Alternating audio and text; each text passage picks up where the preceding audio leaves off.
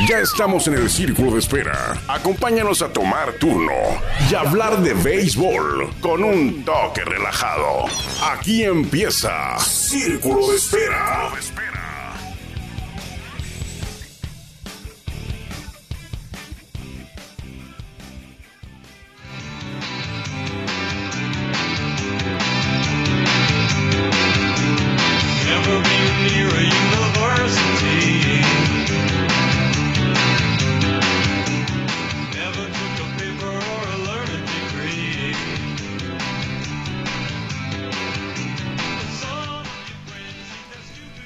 Tarjeta es una historia, cada tarjeta de béisbol es una historia de béisbol, entonces quienes nos dedicamos desde chicos a coleccionar tarjetas somos en realidad, podría decirse que somos en realidad coleccionistas de historias. Escuchábamos para empezar este espacio a XTP con la canción de Mayor of Simpleton.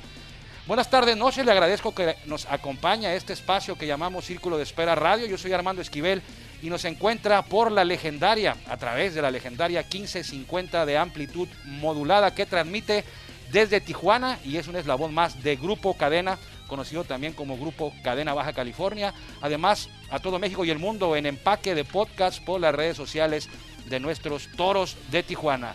En esta media hora hablamos de béisbol, en particular del béisbol mexicano y de toro de Tijuana, pero hoy, hoy tendremos un programa especial porque tendremos, tenemos un invitado especial tal y como lo habíamos prometido, como lo habíamos comprometido hace dos semanas. Hoy nos hace el favor de conectarse con todos nosotros desde Toronto, Canadá, Arturo Marcano, nuestro director deportivo aquí en Toro de Tijuana, pero hoy no vamos a hablar de contrataciones, de quién firmó Arturo Marcano, no vamos a hablar del rol de juego, no vamos a hablar de la próxima temporada de la Liga Mexicana de Béisbol. Hoy le daremos un turnito a las tarjetas de béisbol, ya que me da la impresión de que esto del hobby de las tarjetitas de béisbol está eh, volviendo cada vez más fuerte, no solo en Estados Unidos, en Canadá, sino también en, otros países donde, donde se juega pelota y donde llegan estas estampitas, tarjetitas, cartitas, como usted les quiera llamar, porque sé que en cada lugar se les menciona de una manera diferente. Arturo, muchas gracias por acompañarnos, bienvenido a esta tu casa, Círculo de Espera, gracias por, por tu tiempo. Eh, ¿Cómo estás? Muy bien, Armando. Eh, muchísimas gracias a ti y a todos por, por la invitación. Eh, un placer estar aquí compartiendo con, con toda tu audiencia. Un, un, tema que, así como a ti te apasiona, a mí también me apasiona, ¿no? Desde, desde pequeño. Eh, y yo creo que no, nos une muchas cosas porque yo, yo sigo tus cuentas en redes sociales y veo que tú tienes también tu lista de, de, de tarjeticas relacionadas con el número de mexicanos que han llegado a las grandes ligas. Y yo hice ese ejercicio hace mucho tiempo con, con los venezolanos. Eh, pero eh, pero ya dejé de hacerlo porque perdí la cuenta. Sí. Empezaron. La tienes, la tienes, la tienes más complicada, tú son más venezolanos. Sí, sí, no, entonces ya no. Y también empiezan en, en, en nuestra, en, en, la época original, bueno, cuando ya cuando yo estaba coleccionando esto, normalmente las tarjetas eran de los grandes ligas en sí, pero hoy en día uh -huh. te dan, salen tarjetas de jugadores que están en Liga A, en, en, Rookie League, recién firmados, eh, muchos de los cuales después no, no terminan llegando ¿no? a las grandes ligas. Entonces se complica mucho esa, esa colección, ¿no? Pero, Así es. pero ahí vamos. Sí, por ejemplo, ahorita que lo mencionas tú, lo iba a mencionar más adelante, pero ya lo mencionaste de una vez, vamos a, tocarlo. Eh, el ejemplo ahorita, porque ahí con tus azulejos de Toronto, bueno, no porque sean tuyos, sino porque son de la ciudad, que representan la ciudad en la que tú vives, acaba de debutar eh, un paisano que es eh, producto del sistema de desarrollo de toros de Tijuana, Alex Kirk, y yo tengo tarjetas de Alex Kirk desde hace dos años, Arturo. Desde que jugaba en clase rookie y en clase A, el 2018 y 19, ya tenía tarjetas. De hecho, antes de irse a Toronto, Alex Kirk, hace un por ahí de tres meses, es mi vecino y yo le llevé cuatro o cinco diferentes, o sea, no tiene una, tiene como cuatro o cinco diferentes tarjetas cuando todavía no jugaba grandes ligas. Eh, cuando ya va a tener más de aquí en adelante, pero digo, eso es un ejemplo antes, como dices tú, en los años 60, 70, 80, eh, había tarjetas de jugadores cuando ya estaban en grandes ligas, eran raras las que se hacían, eh, eran sets particulares de los equipos, pero ahora Alejandro aquí tiene tarjetas, por ejemplo, de, de, de hace dos años, de, de, del año pasado, Tirso Ornelas que juega con los sucursales de padres. Ahora es diferente, pero ¿qué opinas de eso de que cada tarjeta, cada tarjeta es una historia? Entonces, ¿nosotros somos coleccionistas de historias, Arturo? Absolutamente, y, de recuerdos y eh, de, vínculos que tiene uno con, su infancia, con su juventud. Eh, realmente yo creo que el coleccionista de las tarjetas eh, es como es también eso es parte del juego Armando yo, también colecciono que si yo voy para un juego guardo la entrada eh, los pases de prensa cuando trabajaba en algún momento con ESPN porque al final todo eso son son son nuestra relación con el juego ¿no? el, juego en sí eh, ver el juego es la parte más fácil ¿no? y esa es la parte que hace la que puede hacer todo el mundo nosotros tenemos el privilegio de también estar detrás del juego, ¿no? Y, yo guardo eso porque a veces, así como saco las tarjetas, saco mis pases de prensa, saco las entradas de, los juegos que fui, eh, y, este, yo creo que es parte de este negocio. Si a ti no te gusta este negocio de esa manera, yo creo que se te hace muy difícil seguir en, esto, ¿no? Pero, pero lo de las tarjetas sí, lo de las tarjetas siempre ha sido para mí una pasión y, he tenido que ajustarme, Armando, porque también esto es un negocio muy caro, se ha convertido en un negocio muy caro, un, pasatiempo muy caro eh, desde todo punto de vista. Entonces, eh, una de las primeras lecciones, yo, yo iba, claro, este año no se pudo por el COVID, pero iba frecuentemente a una, una convención de memorabilia que hacen anualmente en los Estados Unidos. Eh, que son galpones y galpones de, de gente vendiendo, intercambiando tarjetas. Eh, y, memorabilia en general. Y, en una de esas, la primera vez que fui, entré y casi me tuve que salir porque me dio como un dolor de cabeza, ¿no? Había tantas cosas que tú no, no, sabías por dónde empezar, ¿no? Eh, y, y, luego hablando con mucha de esta gente que tiene años en, coleccionando, me decían tienes que tienes que centrarte no tienes que buscar algo que quieras coleccionar y no salirte de allí porque si no te vas a volver loco y va a salir muy caro todo esto no eh, y eso yo creo que eso es una, una de las primeras lecciones que podemos darle a la gente que nos escucha. Sí, fíjate que lo tocas un buen punto. Eh, el hobby, antes era hobby, era más, quiero, quiero, quiero, es mi opinión, pero creo yo que era más sano, era más inocente el hobby de las tarjetas, era más puro, era, a lo mejor tenían como target a los niños. Sin embargo, por ahí de los años, uh, principios noventas, todo esto fue cambiando y se convirtió en una industria que corre a, la par de grandes ligas y maneja millones y billones de, dólares y se ha convertido ahora, tú mencionas la palabra caro, se ha convertido en algo que ya no está totalmente enfocado en los coleccionistas niños, en, en, involucrar a los niños, porque para nosotros de niños, Arturo, para mí la tarjeta de béisbol era la única fuente que yo tenía para saciar mi hambre de estadísticas en aquel tiempo, lejos todavía de la etapa del Internet. Lo mejor para mí era que me saliera mi tarjetita de Steve Garvey, yo le iba a los Dodgers, y poder ver dónde había nacido, dónde vivía, en qué año nació, con qué equipos jugó, eh, cómo batió hace 4 o 5 años. Era la única forma de, los, de nosotros niños que teníamos de acceder a una estadística. ¿Por qué? Porque a lo mejor viviendo fuera de Estados Unidos no tenías eh, la, la, cercanía de los periódicos, las revistas, no sé, Baseball America, no sé si ya estaban en aquellos años. Entonces, creo yo que pasó de ser un hobby a convertirse en un negocio, aunque para muchos, como dices tú, como en mi caso, a lo mejor también en el tuyo, sigue siendo un hobby. Yo no me baso mucho en lo que valen y lo que tú viviste en esa convención, que llegaste y te abrumaste con todo lo que había, también me ha pasado a mí y yo me dedico como buen mexicano, como muchos de los coleccionistas mexicanos, paisanos, a coleccionar principalmente las tarjetas de todos los mexicanos que jugaron en grandes ligas, que es un reto que es mucho más complicado de lo que parece porque hay algunos que no tuvieron tarjeta y otros que tuvieron una y que lo hace imposible casi de conseguir.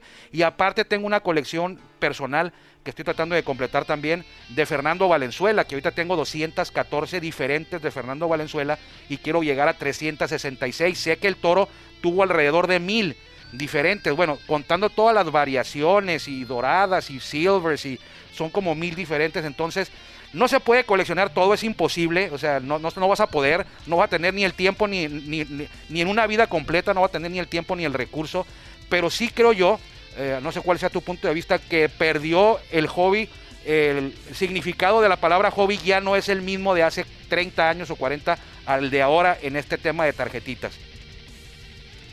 No, yo, estoy totalmente de acuerdo y tocaste varios puntos importantísimos, hermano. El, punto de las estadísticas, yo creo que ya Baseball Reference, por ejemplo, cualquiera tiene acceso a Baseball Reference y, tiene acceso a toda esa historia de estadísticas y de información y de salarios y de cualquier cualquier cosa que, uno pueda pensar, ¿no? Pero en esa época, como dices tú, ese era el acceso que uno tenía a esas estadísticas. E incluso esas tarjetas, está, desde el punto de vista estadístico, estaban más avanzadas que, que lo que uno piensa, porque muchas de esas tarjetas, por ejemplo, ya traían el OVP. Sí, eh, En, en, un, en un momento donde el OVP realmente no, o sea, vamos a, vamos a suponer que, que la pasión por el OVP la, la volvió a resaltar el libro homónimo en 2002, pero claro, es una, una, estadística, que ha venido siendo utilizada por mucho más tiempo, pero pero para darle una idea al, fanático en general, ya esas tarjetas traían el OVP desde hace tiempo, desde hace mucho tiempo atrás. Eh, y, y, así es, yo, yo también coleccionaba por ese por ese tipo de cosas.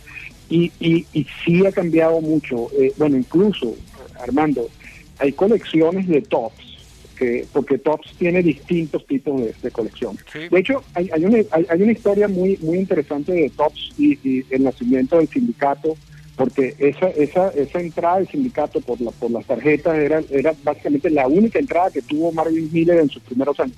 Pero eso no lo vamos a tocar hoy, eso lo podemos tocar otro día. Exactamente. Pero hay hay una relación muy interesante allí. Pero Tops, lo que yo sí quiero tocar es que en la época de, de, de, los 80, de los 90, de, los 70, básicamente era una serie, ¿no? Una serie de hecho que sacaban en dos partes, ¿no? una, una que emitían luego del sprint training, que era como la, primera parte, y la otra casi al final de la temporada. Esos eran como los, dos grupos que, había de tops. Hoy en día está esas, esas series que, que siguen existiendo, pero además te venden una caja eh, por ejemplo, que ellos denominan de, Museum Collection o del Triple Stretch o lo que sea. Entonces son cajas que te traen ocho sobres y te pueden costar 300 dólares, sí, sí, sí. 400 dólares. Incluso hay, hay unas colecciones en sí y, hay Panini que también se ha metido, pero no, en el béisbol, eh, eh, esto es otro tema, en el béisbol están metidos, pero no pueden usar los uniformes de los jugadores porque no tienen la licencia de MLB. Eh, entonces, pero Panini a veces te saca una caja y te puede valer mil dólares esa caja. y, a veces esa caja lo que te trae son dos o tres sobres, ¿no? Claro, son sobres que ahí vienen puras muchas barajitas firmadas, muchas tarjetas firmadas y, muchas piezas de colección en sí, pero eso eso es un, eso es un nivel de, de coleccionista que, que no es el mismo del que estábamos hablando antes, no, era del, niño que iba por una tienda y, se llevaba dos o tres sobres y, se emocionaba con lo que saliera allí. Eso no, importaba si no valieran nada económicamente, porque en el 80 hubo una sobreproducción de, tarjetas eh, a principios del 90 y esas tarjetas en general valen muy poco dinero, ¿no? Por esa misma sobreproducción pero era más el, impacto que, que, tenía en uno, ¿no? Y lo que significaba cada una de esas tarjetas. Y eso sí ha cambiado, Armando. Yo, estoy de acuerdo contigo también. Yo creo que eh, hoy en día eh, eh, hay, hay, hay, un espacio para estos coleccionistas que les gusta invertir mucho dinero en eso y hay un todavía que ese espacio para el que quiera ir al, al Walmart a comprarse uno o dos sobres que también son caros, te digo, incluso a esos niveles, a esos niveles tocaste varios puntos muy importantes del coleccionismo. Tocaste los hobby packs y los retail packs, que son los de paquetes de 300 dólares o paquetes de la Walmart que pueden costarte 10 dólares, pero el, de los que, el que cuentas en el hobby pack vale como 300, pero te puede salir a lo mejor una tarjeta de Mike Trout firmada como la que vendieron hace poco en 3 millones, casi 4 millones de dólares. Tocaste la sobreproducción del Wax Pack Junk Era, del inventado 88, 89, 90, donde todavía existen cajas cerradas por miles, cajas cerradas por miles todavía de paquetes, de cajas con paquetes completitos que yo he comprado en 10 dólares, o sea, más baratos ahorita, 30 años después, de lo que costaron cuando salieron, porque pues rompieron una regla básica en esos años de, la economía, de la oferta y la demanda, la oferta superó por mucho a la demanda y se quedaron ahí atorados. Qué lástima porque ahí hay unas tarjetas muy buenas de rookies como Ken Griffey, Tom Glavin, que Bo Jackson, que desgraciadamente nunca van a tener un valor comparado a los de Mike Trout Mike Trout o, las estrellas de, estos años. Eh, ¿Tú cuándo empezaste, Arturo? ¿Cómo empezaste tu colección? Rápido, yo te digo, mi papá me la empezó a mí en el 79, cuando yo, yo vivía en Tijuana, aquí en Tijuana, íbamos al otro lado, Estados Unidos, y compraba, en aquellos tiempos no había Walmart ni Target, apenas estaba Target, pero había Kmart, había FedMart, entonces ahí me compraba los paquetitos y éramos tres hermanos, compraba tres paquetes y para que no nos peleáramos, pues le ponía una crucecita en una esquina a las que eran de mi hermano Ezequiel, una bolita a las que eran de mi hermano Abraham y las mías eran las que no tenían nada, las que estaban limpias, pero después pues empezaron a hacer sus trampitas mis hermanos y como agarraban las mías y no tenían nada, le ponían una cruz o una bolita y pues ya eran de ellos, ¿no? entonces tuvo que cambiar, tuvo que cambiar el método mi papá. Yo empecé en el 79, eh, mi papá las compraba, de hecho tengo algunas muy maltratadas todavía de esos años, mi papá después conseguía de los años 75, 76 y de los tres hermanos eh, y de mi papá, el único que quedó con la colección, siguió con la colección, fui yo. Eh, ¿Tú cómo empezaste, Arturo? ¿Y qué coleccionas ahora? Porque ya sabemos que no podemos tenerlo todo. ¿Y a qué te dedicas ahora? Ya dije yo que yo era los, yo los mexicanos. Aunque compro todo, pero le doy especial interés a los mexicanos. Pues sí, bueno, yo empecé eh, con... Eh, no, no, con estas tarjetas en específico, sino con la colección de las tarjetas que sacaban en esa época también, en el principio de los 80 de la liga de la liga invernal. Okay. y, y, y, en ese momento en el colegio todo el mundo y eso y eso no eran tarjetas de buena calidad como la, como estas de Tops, eran unas tarjetas básicamente que tú pegabas en un álbum, ¿no? De, de papel básicamente, ¿no? y, y, y allí empecé la colección, incluso guardo uno de esos álbumes eh, de la Liga Invernal eh, lleno, completo, y, es una de mis joyas allí, de, de, mis tesoros, si se quiere. ¿no? Pero en esa época uno coleccionaba la, esas tarjetitas, nosotros le decimos barajitas allá en Venezuela, de, de béisbol, pero también estaba el álbum del Chavo, el álbum de cuestiones de naturaleza. Y entonces, como cada, cada cierto tiempo había salía un álbum y entonces todo el mundo en el colegio tenía que coleccionarlo, ¿no? Porque tú terminabas intercambiando allí en el colegio. Después sí di el salto a estas de tops, pero, pero, pero ya estaba, yo creo que ya estaba, ya había salido del colegio eh, y empecé con, con esa pasión de, de, hacer la, de, de, buscar todos los, jugadores venezolanos y, y me recuerdo que había uno de esos jugadores, Damaso Blanco, que él no, no hay tarjetas de él, pero sí había una tarjeta de San Francisco, del equipo de San Francisco, donde en un team picture, ¿no? Y, en ese team picture estaba él allí, ¿no? Entonces, esa es, es la, la que uno tiene de Damaso Blanco, ¿no? Porque nunca, nunca sacaron una de él individual. Eh, y, y, allí empecé, allí empecé con eso. Eh, y luego sí me he ido, después de un tiempo dije, no, yo no, no esto no, puede, no puedo seguir coleccionando esto de esta manera porque es imposible. y, em, em, y, empecé a coleccionar las firmadas, las que vienen firmadas. Eh, y, y, es un hobby caro, pero les voy a dar un, un secreto aquí a todos los oyentes. Y, de hecho les voy a decir, yo por ejemplo acabo de firmar, acabo de comprar una de Julio Urias y de Roberto Zuna, firmadas de estas colecciones premium, pues, de la Museum Collection o del Triple Threat, en 10, 10, 15 dólares cada uno. Eh, esas, esas tarjetas, tú tendrías que comprar el, hobby pack o, tener, eh, o, ese tipo de colección y tendrías que gastar 350, 400 dólares. Pero si tú, te, si tú te vas a eBay, resulta que, sobre todo para el latinoamericano en general, eh, cuando a los estadounidenses le sale algún mexicano, le sale algún venezolano, eso no es muy atractivo para ellos, a menos que sea una, una superestrella, ¿no? Pero en, términos generales no es algo que ellos coleccionan.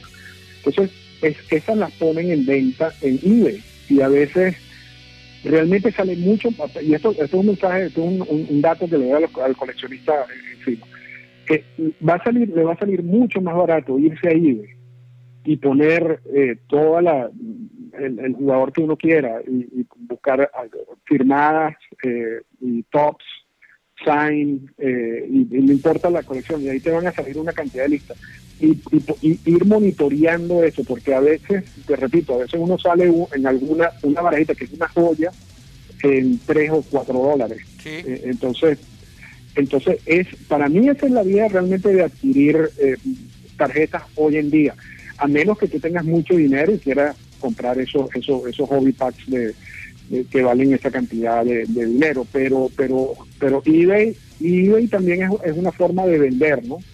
En caso de que uno tenga alguna alguna colección adicional que ya no, no, tenga interés, este, yo creo que esa es una, una buena forma de hacerlo. Pero le doy ese dato a todos ustedes y a, la audiencia que no quiera gastar esos 300, 400 dólares, hay una alternativa de, conseguir las, las tarjetas que uno quiere por un monto mucho más bajo y se llama eBay. Muy, muy valioso el dato. Estamos hablando con Arturo Marcano, director deportivo de los Toros de Tijuana, pero estamos hablando hoy, viernes, del tema de las tarjetitas de béisbol, porque al igual que un servidor, Arturo también es coleccionista asiduo de las tarjetas. Yo también he coleccionado tarjetas. He notado lo que tú ya mencionas de que eh, los mexicanos a lo mejor para el coleccionista estadounidense no son muy atractivos y por ahí he encontrado yo tarjetas, por ejemplo, de José Urquidi que me hubieran tenido, que yo tuviera tenido que comprar el hobby pack de Bowman eh, Chrome para haberla tenido la probabilidad de que me, la posibilidad de que me apareciera esa tarjetita, pero me hubiera costado como unos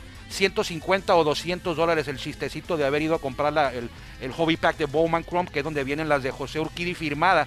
Sin embargo, yo la conseguí en eBay, tengo dos, una la conseguí en 4 y feria, 4 y fracción más envío, y la otra por ahí de 6 dólares con envío incluido. Entonces, sí es una buena, eh, una buena manera vamos a llamarlo así, de, de, buscar, sobre todo quienes viven en Estados Unidos o quienes viven aquí en la frontera de Tijuana, que pueden tener acceso a un correo, un P.O. Box ahí en San Isidro o en Chulavista, que sí pueden pedir por, por eBay en internet. Eh, también eh, se ha hecho, por ejemplo, Julio Urias, tú lo mencionas, yo, yo tenía no una tarjeta firmada de él, pero tenía varias, entonces después puedes también tener tus tarjetas y conseguir un autógrafo, que eso todavía lo hace, lo hace todavía mucho mejor la experiencia de que alguien te la firme a comprar las firmadas. Eh, ¿No te has dado cuenta o no sientes tú, Arturo? Eh, te dejo ahí los comentarios que hice anteriormente, pero te dejo también esta pregunta, que el, ahora está como renaciendo esto de las tarjetas. En los 80s y 90s, pues sí fue el boom con esa era de, los, de las tarjetas de los 80s y 90s de Donruss Tops, y quien más estaba Fleer, estaba Upper Deck, estaba Score, que nacieron para ahí en los 80s, pero como que cayó el hobby y tiene por ahí de unos 3, 2, 4 años que siento yo, o a lo mejor es una, una, una, cuestión mía nada más, es una percepción mía, pero tú cómo has percibido esto de las tarjetas? ¿Crees que esté renaciendo esta pasión por las tarjetas, aunque ya no se trata de un hobby nada más, sino de un negocio? Yo, yo creo que, no sé, esa, esa es una buena pregunta, hermano, porque eso es una, una reflexión que, es difícil hacerla. Yo, yo, creo que sigue, que es un negocio, y yo creo que a nivel del, coleccionista este, que, no le importa gastar esos 200, 300, 400 dólares eh, por una caja, eh, le gusta como, como, como inversión, si se quiere, aunque a veces es muy mala inversión. Yo, yo tengo una, una, una tarjeta firmada de novato de Miguel no que, en, que, que, la adquirí en una de esas convenciones de memorabilia y que en ese momento, este, bueno, era muy valiosa, ¿no? Y, con la proyección de convertirse en, aún más, valiosa. Y resulta que ahorita no vale nada, ¿no? Y, eso no es que no vale nada, pero no, no, es, la, no es lo mismo que, la de Mike Trout, por ejemplo, ¿no? Sí, sí, sí. y, eso pasa mucho, eso pasa mucho. Eh, y, igual nos pasa con el pelotero latinoamericano. Es muy difícil que esas barajitas se revaloricen tanto como la, como las de un Minecraft. O sea, es, muy poco probable que un jugador mexicano, venezolano o dominicano tenga esa, esa posibilidad de que tú haces una inversión hoy en día y después en 20 años esa inversión se puede convertir en 300 mil dólares. Eso es casi, casi muy improbable. Eh, pero, pero yo creo que a esos niveles, a esos niveles todavía existe mucha mucha gente interesada y por eso, y yo creo que esa es una estrategia de Tops al satisfacer ese mercado con estas, con estas colecciones caras y costosas. Eh, hay, hay, siempre ha habido un interés del público en general en estas tarjetas, pero no te sé decir, Armando, de verdad a qué niveles estamos hoy en día. Eh, yo, yo, eso, eso es una buena pregunta para, para, para analizarla con mayor profundidad. Eh, yo creo que los costos han alejado a muchos, eh, cuando salen las noticias de, estas tarjetas de Trout que, que se venden por una cantidad exorbitante de dinero, quizás eh, levanta un poquito la, pasión de alguno de, salir a revisar sus cajas, a ver si hay alguna que vale, pero, pero en términos generales yo creo que si lo comparamos con los 80 o los 90, esos años de la sobreproducción, existía la sobreproducción porque también había un interés muy alto en ese momento. Lo que pasa es que realmente cometieron un, error muy grave, ¿no? Como dices tú, pero, pero sí había un interés altísimo. Eh, ahora yo no, no lo veo igual si, si, si quieres que te sea sincero, pero siempre hay un grupo de coleccionistas, ¿no? Siempre lo hay ahorita, siempre lo había antes de ese boom de los 70, de los 80, y gracias a Dios que lo había antes, porque es la única manera que uno tiene de, de, tener acceso a piezas de colección de los años 40, de los años 50, de gente que guardó ese, tipo de, de, memorabilia, y, siempre va a haber esa, esa, ese coleccionista eh, de aquí en adelante, ¿no? Eh, eh, pero, pero los niveles sí, yo creo que han bajado, si, quieres que te sea sincero. Yo tengo de los 40 y 50, ahora que lo menciona, estamos hablando con Arturo Marcano, director deportivo de Toros, acerca de tarjetitas de béisbol, algo que nos apasiona, nos quedan cuatro minutos. Tengo de Mel Almada de los 50, la compré en eBay también. Tengo de Beto Ávila, otro de los primeros mexicanos. Hay algunas tarjetas que lo vamos a dejar para otro programa, para hablar ya del tema de las tarjetas de mexicanos, de las que tengo yo, quienes tienen tarjeta, porque hay algunos que no tuvieron. Eh, hablabas de inversión, esa palabra me, me, votó. Eh, fíjate, Horacio Ramírez, jugador de toros, colecciona tarjetas de béisbol, pero lo hace de una manera, digamos, más, más, eh, más pura, más inocente, porque él es un coleccionista tradicional, de que no le importa cuánto valgan, sí le importa, pero no es su prioridad el valor de las tarjetas. Él tiene de, sus jugadores favoritos, de Ken Griffey, de Tom Glavin, de Greg Maddux, de Warren Spa.